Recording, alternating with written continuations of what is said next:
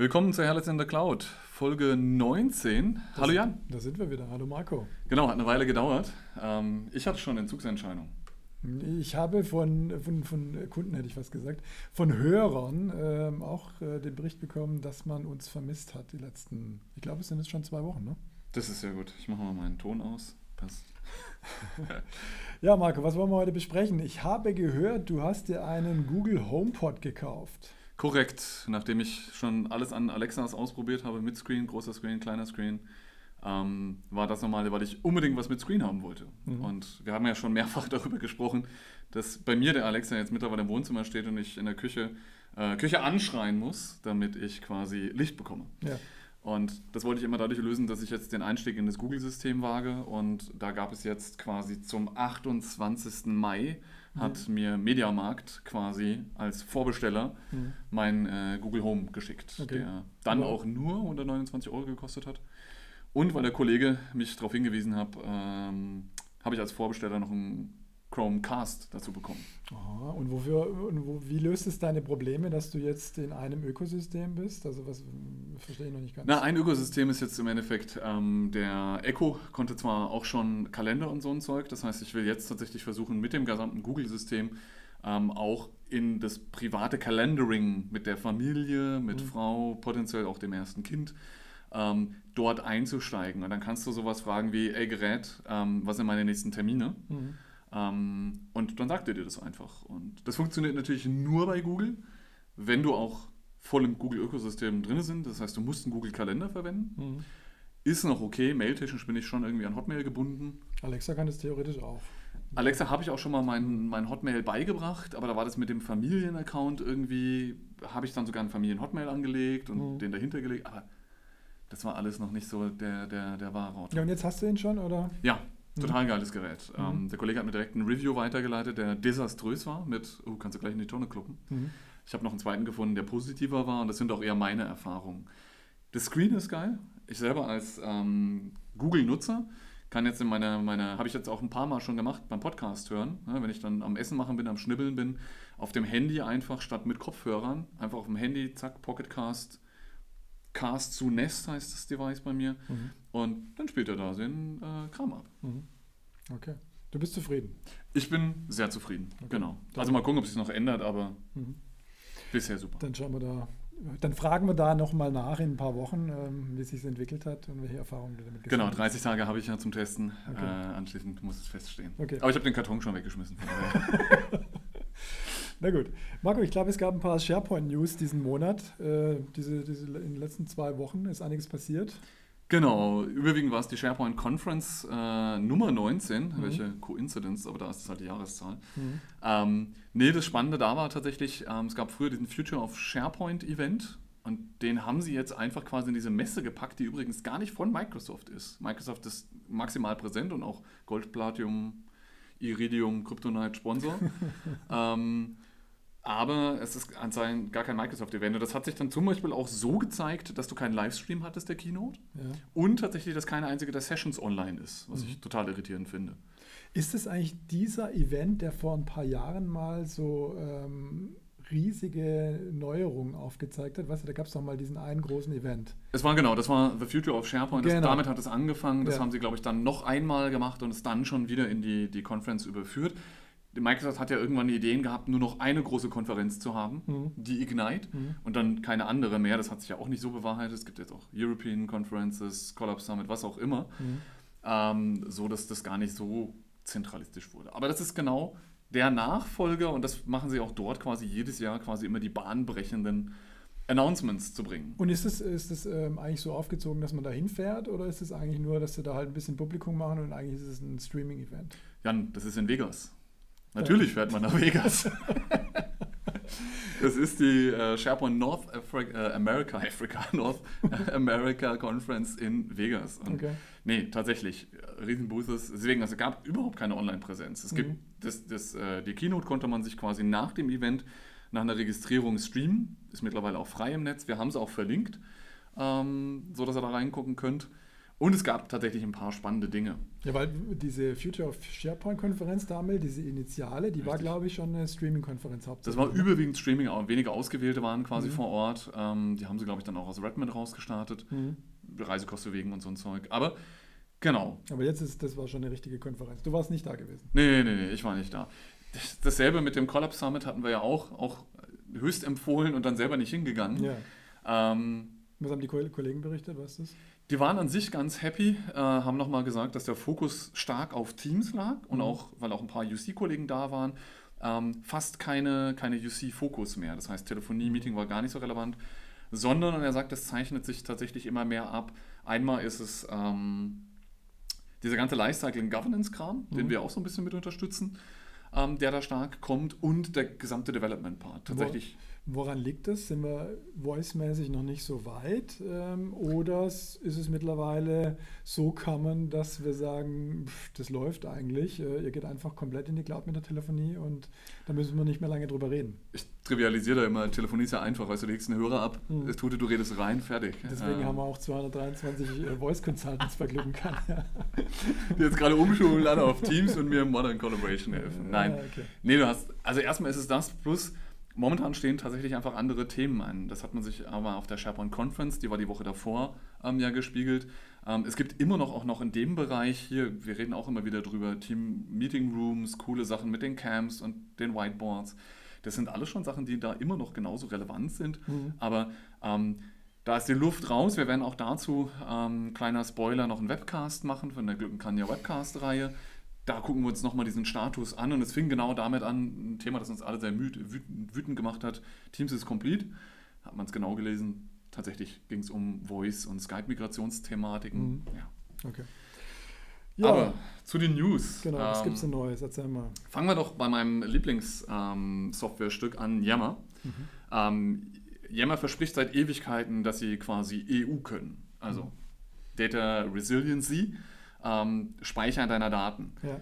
Was sie jetzt schon immer haben durchblicken lassen, die werden wohl nie den Service in Europa hosten. Ne? Der ganze Kram läuft immer durch die USA durch.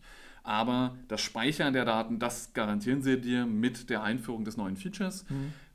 dass du das bekommst. Das werden übrigens alle neuen Tenants Stand heute, wenn ein neu angelegt wird, automatisch in der EU gehostet. Ist meiner Meinung nach absolut wichtig, weil ähm, es gibt Einschränkungen dazu. Wir haben es auch in den Shownotes verlinkt. Eine der Sachen, das Post to Yammer through E-Mail. Ist eh so ein komisches Konstrukt. Haben aber einige genutzt, um entweder auf einen Thread zu antworten oder einen neu zu erzeugen. Mhm. Das geht nicht in der, EU, in der EU, weil wissen wir, wir haben kein Mail in Europa. Mhm. Haben wir nicht? Haben wir nicht. Okay. Aber wir haben kein Mail. wir nutzen alle Teams, Jan. Nein.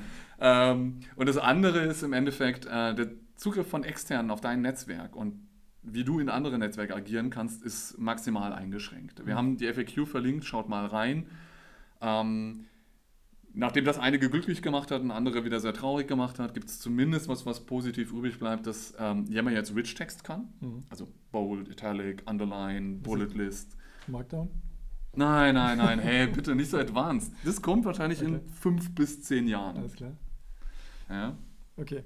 Das heißt, wir haben jetzt, wie nennt sich dieses Feature? Äh, Yamageo Genau, äh, Data Resiliency, ähm, mhm. so ist es dann beschrieben, quasi auch Data Residency, so. Und welche Daten müssen da jetzt noch tatsächlich durch die USA durchgeschleust werden? Das verstehe ich Das ist dein Traffic, der durch SSL läuft. Das heißt, du kannst dir vorstellen, die PHP-Seite, die Yammer darstellt, die wird weiter in den USA gehostet, die wird mhm. nicht multi-geo gehostet. Aber in der Vergangenheit war es eben so, dass wir schon SharePoint als Speicher hatte, der bei einer SharePoint-Seite, die in Europa gehostet ist, natürlich den Content da speichert. Mhm. Aber da ist halt nie Content automatisch reingewandert. Mhm. Es wird wohl Migrationsszenarien geben. Für bestehende Tennis ist es geplant, die in die EU zu migrieren. Mhm. Man kann da wohl tatsächlich, wir hatten da jetzt schon einen Kunden, der hat ein Ticket aufgemacht, ähm, das Ganze quasi anhalten, pausieren, damit man nicht in diese Falle reinläuft, potenziell quasi aus externen Netzwerken ausgeschlossen zu sein. Da sollte einfach jeder mal reingucken. Wir haben auch da in unseren Kundenteams tatsächlich schon einiges an Diskussionen durch Kunden selbst initiiert. Das heißt, das Thema ist schon, hat schon eine ziemliche Awareness. Das heißt, wenn ich jetzt ein neues Internet aufmache, dann liegen meine Daten in Europa Korrekt. per Default, aber die Einstiegs- oder die ganzen Webseiten, äh, die auf die Daten zugreifen, die sind weiterhin in den USA gehostet. Das ist weiter yammer.com slash networkname. Mhm. Ähm, da wird sich wohl nichts dran ändern man muss ja auch immer gucken, warum wollen wir das alles haben. Dieses Data at Rest sind ja gewisse Regulatorien, die da unterlegen sind. Das ist, glaube ich, okay. Nee, nee, darum ging es mir nicht. Mir ging es hm. eher um Perform Performance-Fragen. Äh, potenziell verschlechter ja. ich mich ja da eigentlich, wenn, jetzt, wenn ich jetzt die Daten woanders hinlege, wie, wie meine Frontpage. Ne? Ja, wobei jetzt überwiegend der, der ganze Kram, glaube ich, so zusammengewachsen ist. Es mag natürlich Edge Cases geben, wo es das nochmal verschlechtert, aber mhm. ich glaube, da ist jetzt Yammer an sich so leichtgewichtig, wie es aufgebaut ist, nicht so anfällig für wie vielleicht andere Szenarien. Ja, stimmt, diese 5 GB Videos, die sind eher selten. Die sind ja alle in Stream, ja, bitte, bitte.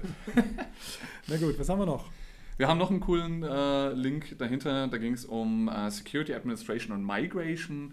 Das, was daraus ganz spannend war, ich habe das dann irgendwann auch getwittert, all die Announcements angeguckt und das Ergebnis war, das ist alles in Coming Soon, in Coming Very Soon, ab und zu mal und in äh, viel häufiger noch ein Coming Soon as Private Preview. Mhm.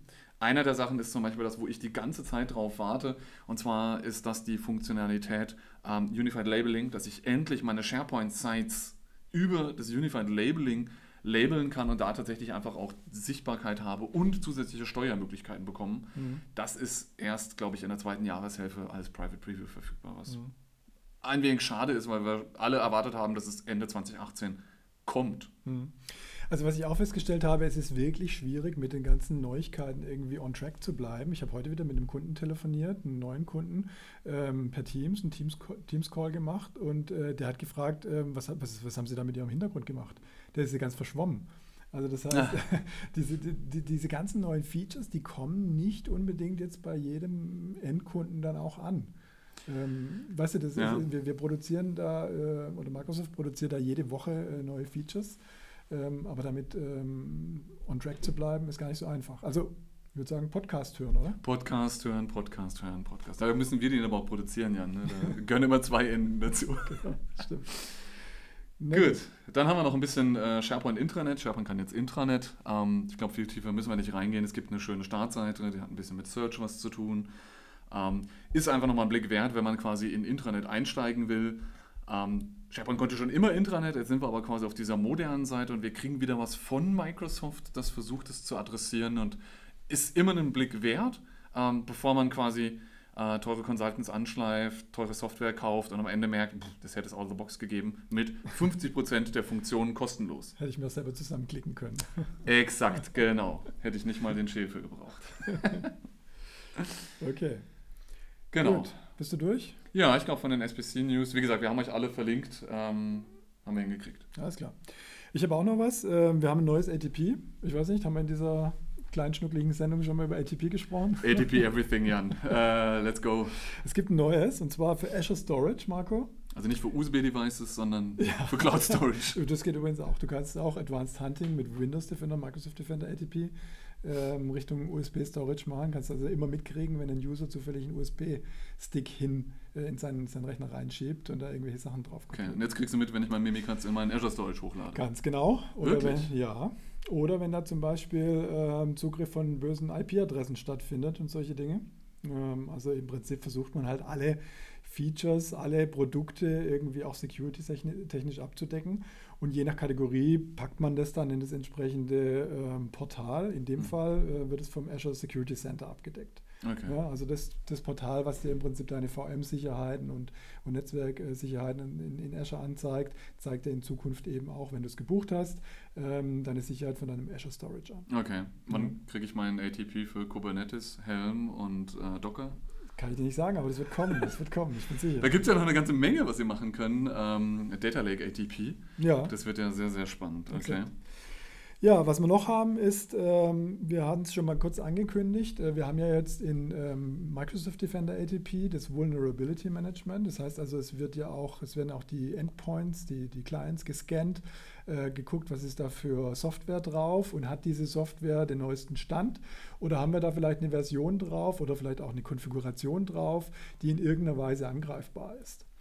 Und äh, was folgt daraus? Die Information alleine, die bringt dir ja noch nichts. Du willst ja auch irgendwie was tun, du willst dich ja verbessern. Das heißt, ähm, es wird dir gleich angeboten zu sagen, ähm, lass uns doch da mal die neueste Version drauf installieren. Und diese Verbindung zwischen, ähm, ich reporte dir, was der Sache ist, nämlich, dass dir die neueste Version von dem Adobe Reader fehlt in 20 deiner Rech auf 20% deiner Rechner ähm, und diesem Task irgendwie in Intune und ich hau jetzt die neueste Version raus. Diese Brücke wurde jetzt geschlossen, zumindest in der, in der Public Preview. Ähm, wir haben das auch bei uns im Tenant, ich habe schon gesehen. Du kannst also jetzt auf, diesem, auf dieser Warnmeldung in ATP sagen, eröffne mir ein Ticket in, in Intune und da kann dann dein Intune-Administrator gleich sagen und jetzt bitte ähm, die neueste Version auf diese Rechner aus, rausinstallieren. Stellt mir Microsoft gleich die Binaries für die neue Version bereit? Nein, das ist ja, kann ja auch Third Party sein. Ähm, weiß nicht, wie das im Falle von Office ist, da ist es ja eh integriert in Intune auch, aber in den Third Party Fällen können sie das ja gar nicht. Okay, das heißt, ich habe irgendwie meinen Acrobat verteilt, eventuell per Intune oder nicht, weil das wäre die logische Konsequenz. Wenn ich eh der, aus der richtigen Welt komme, dann kriege ich meine Pakete aus Intune. Ja. Da ist der Acrobat ja drin und jetzt habe ich einen, der out of sync gelaufen ist und irgendwie muss ich dann halt nochmal ein Enforcement machen. Dann musst du da das Noch ist das Package manuell. hochladen. Genau, dann musst du das neueste Package hochladen und kannst das dann entsprechend designen. Okay, ist einfach ein weiterer, weiteres Signal. Es geht ja auch darum, um die Kommunikation, um die Zusammenarbeit zwischen den Leuten, die sich die Security angucken. In größeren oder mittel, mittleren Firmen ist es ja nicht unbedingt die, die gleiche Person, mhm. die hier ähm, die Security überwacht zum einen und auf der anderen Seite aber auch das, ähm, sagen wir mal, Client-Management per Intune macht. Ja? Okay. Und da geht es einfach auch um die bessere Integration, dass man die Leute miteinander vernetzt. Okay, ja? cool. So, dann hast du dir diesen Monat, äh, ich sage immer diesen Monat, weil wir so einen schlechten, äh, weil wir in so einen schlechten Rhythmus geraten sind. Dann hast du dir diese Woche rausgesucht ähm, ähm, OneDrive to the Rule, to rule them all. Genau, so, ähm, OneDrive to rule them all. OneDrive kann jetzt was Neues. OneDrive kann, kann viele neue Dinge. Ist auch ein Announcement aus dem mhm. Ähm, aus der SBC. Das heißt, das, was mir quasi einfach tatsächlich so ein, so ein, so ein Jubeln äh, äh, entlockt hat, war tatsächlich, dass sie jetzt Differential Sync machen. Mhm. Das heißt, tatsächlich in der Lage sind, bei großen Dateien nur kleine Änderungen ähm, zu synken. Kommt oft dann der Einwurf mit, äh, das machen wir doch aber heute schon. Mit Office, ja. Ne? Genau, und das ist genau die richtige Antwort. Ja, mit drei Dateitypen, mhm. etwas runter trivialisiert, es gibt ein paar, paar mehr oder ein paar Flavors. Bin ich gar nicht gewohnt von dir. Ähm, genau. aber wir haben da jetzt tatsächlich die Möglichkeit, ähm, und das wurde gezeigt äh, mit einer, mit einer Hammer-App, nämlich mit äh, MS Paint. da kann jeder davon ausgehen, dass die jetzt quasi nicht modernized wurde, um da durchzukommen. Das heißt, mit MS Paint hat er halt irgendwie einen äh, 40 MB-File editiert und da, ähm, wie man es halt gut kennt, mit der Maus Hallo reingeschrieben, mhm. gespeichert und tatsächlich hat man dann in dem Sync-Client gesehen, wenn man in den richtigen Moment reingeschaut hat, dass er nur 5 MB synkt. Mhm. Was an sich, wenn man sich jetzt anguckt, wir haben ja relativ viele Kunden, die OneDrive als tatsächliches H-Laufwerk dann einsetzen, ja. Known-Folder Redirection anhaben. Ähm, und das bedeutet natürlich, je mehr Dateien sich da drin bewegen, ja, desto essentieller ist es natürlich, ähm, dass wir in der Lage sind, ähm, auch wieder schnell weiterarbeiten zu können. Wenn er halt jedes Mal auf den Sync warten muss, bis es in der Cloud ist, bis es drunter ist. Davon abgesehen, in jedem meiner, meiner Kundenprojekte, in teilweise sogar in, in ziemlich ausufernd ist, wie viel Bandbreite brauche ich dafür? Mhm. Ja, wie viel synkt da hoch, wie viel synkt da runter? Ähm, was bedeutet das jetzt, wenn wir quasi als Team dieselbe Datei drauf haben? Da wird eine 40 MB-Datei aktualisiert, das multipliziert sich. Ähm, wie gehen einer, wir hin? Auch bei einer Verteilung über die ganze Welt, wenn ich überall auf der Welt ähm, User sitzen habe ähm, und da entsprechend schlechte Latenzen habe, dann ist es natürlich schon ein Thema. Genau. Und neben dem, wie gesagt, wir hatten selber auch bei uns ein paar Fälle, wo tatsächlich wir, wir eine Library gesynkt haben mit 300.000 Dateien. Mhm. Jo, das dauert halt eine Weile. Ähm, aber es gibt wohl auch immer wieder im OneDrive so Initialtasks, die mal gucken, ist noch alles da, ist noch alles okay. Mhm. Ähm, oder wenn du quasi so einen Task hast und da hast du jetzt eine Datei, die du änderst, dann sollte sowas quasi tatsächlich einfach schneller werden. Ja. Und ist das jetzt schon da oder ist es angekündigt? Haben wir da eine Preview? Das ist angekündigt, coming soon. Ich glaube, das war jetzt für die zweite Jahreshälfte angekündigt. Ähm, was ich nochmal sehr spannend fand in diesem Gesamtkonstrukt, hat Microsoft nochmal ein paar Zahlen genannt. Momentan sind sie in 28 Regions. Mhm. Eine Region kann mehr Data Center haben, das heißt, wir sind in 54 Data Centers mit SharePoint als Produkt, das äh, das nutzt, unterwegs. Und tatsächlich in Summe 180.000 Server. Also okay. SharePoint-Server, wahrscheinlich Office Web App-Server, der mhm. ganze Kram. Was sie auch klar gemacht haben, ist, dass Microsoft selber oder SharePoint der größte Kunde von Azure Storage ist. Mhm. Tatsächlich, keine Ahnung, wenn die ATP drauf loslassen, was dann losgeht. Mhm. Aber ähm, das war nochmal schön zu sehen. Und sie haben gesagt, sie sind für sehr viel Innovation natürlich dann auch zuständig, weil sie mit den Product Teams eng zusammenarbeiten. Das heißt, anders als in der Vergangenheit, wo alles in einer blöden Datenbank steckte und man Skalierungsprobleme ohne Ende hatte, mhm. ähm, haben sie genau das angefangen zu lösen, um dort quasi in einen intelligenten Storage-Mechanismus reinzugehen, um dann natürlich auch so Sachen wie Differential Sync und sowas natürlich dann darauf implementieren zu können, weil der unterliegende Storage sowas anbietet. Ähm, hat nochmal gezeigt, dass da die enge Kooperation der Produktgruppen oder der, der Feature-Gruppen anscheinend ähm, zu riesen Vorteilen führt. Das ist noch nicht abgeschlossen. Mhm. In dem Zuge quasi über Server, Performance, Optimierung haben sie halt nochmal gesagt, dass es darum geht, möglichst schnell zu sein, effizient zu sein ähm, und dass das ein Effort ist, der auch noch länger dauern wird. Das heißt, sie erwarten, dass das eigentlich so in einem Jahr in Summe maximal Früchte trägt. Da kam nämlich übrigens dann wieder dieses Fluid Framework zum, zum, zur Sprache. Haben wir letztes Mal darüber gesprochen. Genau. Mhm. Dieses Fluid Framework, das dort gezeigt wurde und es tatsächlich kaum News dazu gab. Mhm. Ich habe ja tatsächlich Sessions gesucht zum Angucken, die gibt es tatsächlich nicht. Mhm. Das war tatsächlich einfach mal so ein Future Vision Ding, das sie da reingeschmissen haben.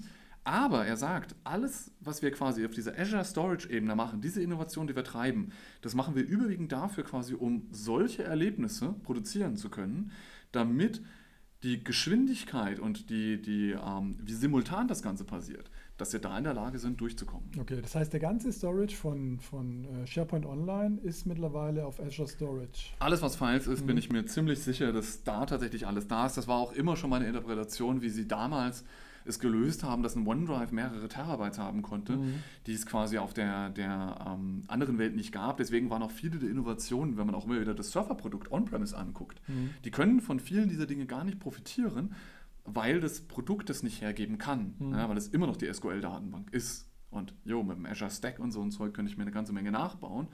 Ähm, vielleicht kommen solche Features sogar zum Teil nochmal in die On-Prem-Welt zurück, aber Jetzt weiß ich nicht mehr, wie viel, ähm, die, die Zahl kann ich mich nicht mehr daran erinnern. Was hast du gesagt? In wie vielen Regions, Regions ist jetzt äh, SharePoint schon? 28 Regions. So, und was heißt das jetzt, wenn ich mir jetzt in Deutschland ähm, ein, ein, SharePoint hochziehe, ein Office 365 Tenant hochziehe? Was bedeutet das dann? Da sind wir genau bei dieser Data Residency. Ja. Residency, ja. Ähm, wo liegen meine Daten? Das ja. heißt, habe ich einen europäischen Tenant, genauso wie bei einer Mailbox, mhm. dann habe ich quasi diesen Azure Storage in dieser Region. Mhm. Ja?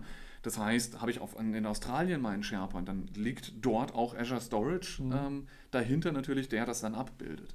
Es gibt mir jetzt keine super Replikation für Geschwindigkeit über Tenant-Ebene äh, oder Location hinweg. Ja. Ähm, hier ist tatsächlich einfach, dass man merkt, hey, Sie müssen das Rad nicht neu erfinden. Die SQL-Datenbank hat einfach ausgedient an der Ende. Ähm, das war für eine On-Prem-Umgebung bis zu einer gewissen Skalierung okay. Hat als Consultant Spaß gemacht, gewisse Herausforderungen dort zu haben. Aber das ist jetzt tatsächlich ein, ein, ein Ende und sie gehen da auf und, und, wie wird die, weißt du, wie die Zuordnung gemacht wird? Also ich meine, an welcher Stelle mache ich denn fest, ob ich einen europäischen Tenant habe oder einen amerikanischen Tenant? Naja, das ist ja erstmal, wenn du ähm, deinen Tenant aufsetzt, wählst du ja eine Region aus und das ist der, in der primär gehostet wird. Und dann sind wir wieder bei Multigeo, haben wir auch schon ein paar Mal gehabt. Mhm. Da kann ich dann auch da war eine News zum Beispiel, dass der Einstieg jetzt einfacher geworden ist. Es sind jetzt nur noch 250 Lizenzen, die ich mhm. brauche. Ich glaube, vorher waren es 5000. 250 Lizenzen in einer Region, damit ich das quasi kaufen kann. Ja. Ähm, genau, und dann ist es so, dass wenn ich meinen OneDrive provisioniere und ich bin aus einer Region, dann landet das in dieser Region. Mhm. Wenn ich eine Site Collection kreiere und ich komme aus einer Region, dann wird es in dieser Region kreiert. Ja. Verstehe. Okay, was haben wir da noch? Du hast da eine ganze Latte von neuen Features. Äh, ja. File Hover Cards. Genau, File Hover Cards kennen wir von den People Cards. Ähm, das heißt, zu einer Datei wollen sie intelligente Sachen anzeigen. Mhm. Fand es ganz spannend, weil sie tatsächlich ein Abstract der Datei gebaut haben. Mhm. Wie auch immer, Machine Learning, AI, was auch immer.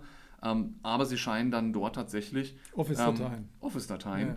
Ja. Ähm, vielleicht einfach Headlines rauszuziehen oder tatsächlich, wie gesagt, über Maschinenintelligenz äh, versuchen, dort prägnante äh, Infos rauszuholen. Wir sprechen nicht über die Webseite von OneDrive, sondern wir sprechen ähm, vom das Betriebssystem. war der, der Slogan, ne? nicht mal das Betriebssystem, sondern das war der Slogan ähm, quasi auch, der habe ich aus der Präsentation rausgeklaut. OneDrive is the Files App for Microsoft 365.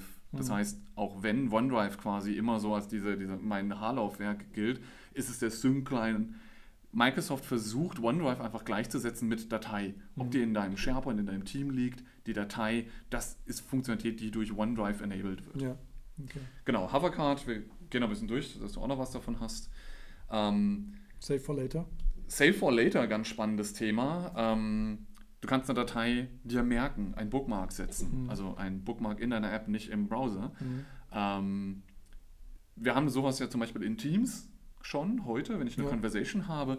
Und ich habe natürlich die Hoffnung, dass sie irgendwann so intelligent sind, das ein bisschen zusammenzubringen, weil auch wir, wir haben jetzt immer wieder viele Kollegen, die hier neu anfangen mhm. und immer wieder kommt die Frage, wo soll ich mir das merken, wo das alles ist? Habe ich das per Mail gekriegt? Habe ich in OneNote geschrieben? Du, ganz ehrlich, eigentlich muss sowas nachher alles in To-Do to landen. Exakt. Ähm, äh, da möchte ich meine gefleckten E-Mails, das haben wir ja heute schon in OVA ja. zumindest, ne? die gefleckten E-Mails kannst du mhm. in To-Do schreiben. Eigentlich möchte ich da auch diese Activities in, in, in Teams haben. Flagged Activities in Teams wäre genau. das Ding. Files, die ich dann flagge, die ich dann sehe. Und dann habe ich ein ganzheitliches Bild da drauf. Ja. Planner-Tasks sind heute schon drin.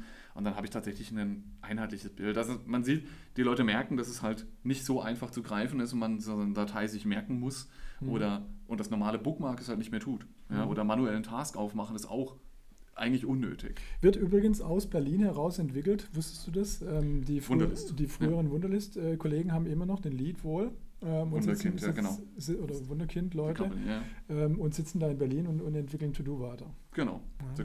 Bis wir dann irgendwann wahrscheinlich ähm, den großen Tanker verlassen und doch was Eigenes machen. Aber es scheinen wohl relativ viele dabei zu bleiben. Ja. Das ist auch meine Wahrnehmung. Dann machen wir noch ganz kurz, glaube ich, ähm, Request for Files. Mhm. Ähm, ganz spannend, immer wieder ähm, bist du in der Situation, dass du quasi jemanden einen Ordner freigeben möchtest und der soll da Daten ablegen. Mhm. Aber oft ist es dann so, dass es dann immer problematisch ist, wenn der die Gruppe die Daten in Summe sieht. Also manchmal willst du das anonym machen. Mhm. Ja, bitte schickt mir mal eure Vorschläge für den nächsten Webcast, bla bla bla. Mhm. Und dann willst du deine guten Ideen nicht preisgeben und der andere soll die nicht kopieren können und verfeinern können. Ja. Dafür gibt es quasi so einen anonymen ähm, Link, wo du deine Dateien reinstellst und du siehst die anderen aber nicht. Mhm. Ja, und so kannst du dir halt relativ einfach mit einem einfachen Klick sagen, hey, request mal die Dateien, die wir quasi morgen präsentieren wollen, schmeiß die alle mal da rein. Ich sortiere die noch, bevor ich die dann quasi in die große Runde verteile. Zehn Leute liefern, 100 kriegen es am Ende. Mhm. Coole, okay. Cooles Szenario. Okay. Gut, Jan, Weiße Handschuhe. Ja, Klär weiße Handschuhe. Auf. Wir haben ein kleines Thema äh, noch vorbereitet. Es nennt sich Autopilot White Glove Service. Ähm, was ist das? Vielleicht noch mal ganz kurz zu Autopilot. Wir haben schon ab und zu darüber gesprochen. Damit kann ich äh, den Windows 10 Client auf die moderne Art und Weise aufsetzen. Das heißt also, dieses typische, äh, unser Chef sagt es immer, äh, Starbucks-Szenario. Äh, ich kann mir den, den, den Rechner im, im Mediamarkt kaufen, den Windows 10 Rechner, kann ihn dort auspacken im Starbucks und dann kommt dieses typische Bluescreen, jetzt im positiven Sinne ähm, äh, Verhalten. Ich werde gefragt, ist es ein ähm, Firmengerät oder ein privates Gerät? Ähm, ich muss ein paar Fragen beantworten und kann dann eben meinen UPN eingeben, ja, in Form von einer E-Mail-Adresse. Und dann wird es automatisch meinem AAD, dem Azure Active Directory, gejoint und empfängt die ganzen Policies von Intune und bekommt da entsprechend die, die, die Software drauf ge, geblasen und so weiter. Durch Autopilot habe ich die Möglichkeit, diesen Prozess sehr streamlined aufzubauen. Das heißt, ich kann da sehr viele der Fragen schon mal wegkonfigurieren, äh, um es dem User einfacher zu machen, bis zu der Situation hin, dass ich sogar schon im Vorfeld festlege, welcher Rechner wird je, welchem User zugeordnet. Das heißt, der User wird schon begrüßt mit Hallo Marco Scheel, willkommen zu deinem neuen Rechner. Okay. Und jetzt gehen wir noch einen Schritt weiter, weil dieses Szenario ist eigentlich schon ganz cool aus IT-Perspektive, weil wir da relativ wenig mehr mit zu tun haben, zumindest dann, nachdem alles durchkonfiguriert ist. Ja, aber das eigentliche Rollout, äh, wir müssen die Rechner nicht mehr groß betanken. Ähm, auf der anderen Seite hat es äh, den Nachteil, dass die, dass die Rollouts relativ lange dauern. Also so ein User, der, der sitzt schon mal so zwischen einer Stunde und, und, zwei Stunden dann vor seinem Rechner, hat da entsprechend äh, die Fragen beantwortet, auch wenn es weniger Fragen geworden sind im Laufe der Zeit und wartet dann aber, bis seine ganze Software installiert ist. Wir haben dann über, über ähm, Intune die Software zugewiesen, die der User bekommt, über, über Gruppenmitgliedschaften und so weiter. Aber so ein Office, das dauert halt mal ein paar Minuten. Auch wenn wir da die neuesten Caching-Tricks anwenden mit Branch Cache und so weiter und so fort. Ähm, es, es, es, dauert einfach seine Zeit, um die ganzen Bits darüber zu bekommen, über den Draht. Und es ist auch nicht jeden Tag die gleiche Performance, äh, auch bei den großen Kunden nicht jeden Tag die gleiche Performance da. Kann ich mir aber, glaube ich, bei Lenovo und Co. auch einkaufen für kleines Geld. Was kannst du dir einkaufen? Großes Geld. Dass sie mir gleich ein Office vorinstalliert liefern. Das ging bisher noch nicht. Darüber reden wir Echt? gerade. Nein. Na doch, Lenovo hatte ja immer schon das Golden Image liefern können und da waren direkt schon Office mit vorinstalliert. Nein. Da hatten wir Projekte, Nein. die genau das gemacht haben. Das Einzige war, dass sie quasi nicht so aktuell sein können wie hier. Nein. Nein. Nein. Das ist nicht das typische Autopilot-Verhalten. Das ist schon, da brauchst du schon ein Provisioning vorher. Das, das ist genau das, wovon wir eigentlich wegkommen wollen. Ja, Da bei Autopilot gebe ich dir recht, aber wenn es darum geht, wie kommt die Software drauf, da konnte ich ja von meinem Hardwarehersteller schon was mit Office kriegen und einem Virenscanner und einem Trial Richtig, von. Richtig, aber das ist dann ja schon ein Vorimaging. Da Ja, hast genau. du nicht diese, diese, diese puren Windows 10 Bits drauf. Äh, ähm, das ist nicht dieses moderne Provisioning, von dem wir eigentlich. Ich sage aber, das ist genau der Unterschied quasi Genau. dazu. Lenovo hat euch natürlich schon immer einen, äh, ein Windows mit einem Office drauf äh, verteilt und einem Kaspersky Trial und äh, noch irgendwelchen Spyware. Ähm, jetzt heißt es aber quasi, wir als Unternehmen oder das Unternehmen selber kann es besser machen oder in Kooperation mit einem Partner. Sowas wird ja oft in der, in der Kooperation mit einem Partner Weißt du, gemacht. du, du kommst ja nicht mehr in diesen Zustand zurück. Wenn du, wenn du Windows, wenn du Office installieren willst auf dem Windows, ähm, dann kommst du ja nicht mehr in diese Situation zurück, dass du in, dieses, in den, in den Autopilot-Screen rein, reinläufst. Ja? Ah, das haben sie. Ah, okay. Verstehst du? Ich dachte, wenn man das ins Sysbrett mit reinnimmt in meiner beschränkten Vari Variante. Okay, cool. Also auf jeden Fall. Was wir jetzt haben, ist die Möglichkeit, was wir jetzt haben, ist die Möglichkeit, ähm, die äh, Maschinen im Vorfeld zu betanken. Das heißt also, ähm, der Admin lässt sich die Maschine wieder zu sich äh, nach Hause liefern und äh, startet äh, sozusagen ähm, Autopilot und kann dann über eine Tastenkombination das Gerät in den Zustand versetzen, in den Maintenance-Zustand könnte man sagen. Und in dem Zustand ähm, wird schon mal Software runter äh, installiert auf den User, auf das Gerät. Nee, nicht auf den User, auf das Gerät. Auf das Gerät, ja, also im Maschinenkontext, das ist wichtig. Ähm, wird die Software installiert. Alles, was dem, was dem Gerät zugewiesen worden ist, per Intune Policy, wird schon mal vorinstalliert. Und in dem Moment, wo ich es rausgebe an den User, muss das alles gar nicht mehr getan werden. Der gibt nur noch seinen Username oder Username wahrscheinlich auch nicht, sondern nur sein Passwort eigentlich ein. Mhm. Und damit ist er ready to go. Ja. Okay, das heißt, er hat sich die, keine Ahnung, 30 Minuten Installation von Office geschenkt. Ähm, und dann, weil du ja gesagt hast, ist es auf Device-Ebene, kriegt er natürlich noch Software, die er per User bekommt, weil er unbedingt die SAP-GUI braucht, kriegt er halt die SAP-GUI. Genau. User-Kontext kann ich in dem Zusammenhang nicht machen, weil ich mich eben nicht als User angemeldet habe. Ähm, die Software, die noch über den User-Kontext installiert werden muss, die würde dann entsprechend nachkommen. Ähm, und die Konfiguration, die jetzt im Maschinenkontext, die, die, die, die noch notwendig sind für die Software, die im Maschinenkontext installiert wurde, die würde natürlich auch beim Anmelden dann noch gemacht werden, wie in Office zum Beispiel. Mhm. Ähm, ähm, Autodiscover, ja, für die Mailbox und solche Geschichten. Das würde nachgezogen werden, aber wir sparen immens Zeit ein. Okay, Ja. das heißt, auch für uns bedeutet das jetzt im Endeffekt, wenn wir Software mit Realm Join verteilen, das heißt, wir müssen, machen wir ja auch schon, dass quasi, um solche Benefits zu kriegen, muss die Software in Intune liegen. Es gibt keine andere Variante, sondern es wird über Intune und diesen Device-Kontext gemacht. Das heißt, auch das Assignment dieser Pakete muss natürlich entsprechend ein bisschen adaptiert werden. Ähm, aber dann bin ich in der Lage, quasi da die Zeit zu sparen.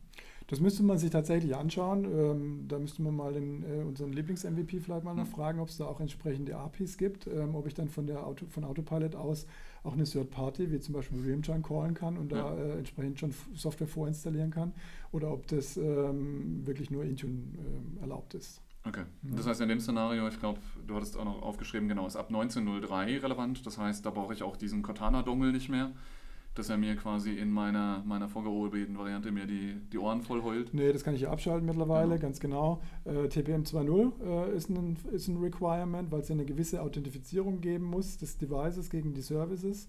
Ähm, genau, und das, das sind eigentlich die Voraussetzungen. Wie gesagt, Software nur im Device-Kontext, hatten wir ja besprochen. Der User ist ja nicht angemeldet, ähm, aber ähm, auf jeden Fall eine Geschichte, die in unsere Projekte einfließen wird. Und TPM2 heißt nochmal, das haben wir auch vorhin ganz kurz nochmal bequatscht, ist, ähm, es muss halt Hardware sein. Ne? Ja. Also dieses, ich habe zwar einen Hyper-V-Host, da kann ich äh, TPM anmachen, aber dieses 2.0 oder dieses, dieses Nachweisen, weil sonst könnte jeder versuchen irgendwie ähm, das so nachzubauen. Das heißt vom Testen her ein bisschen aufwendiger. Wenn du es testen willst, brauchst du eine richtige Hardware.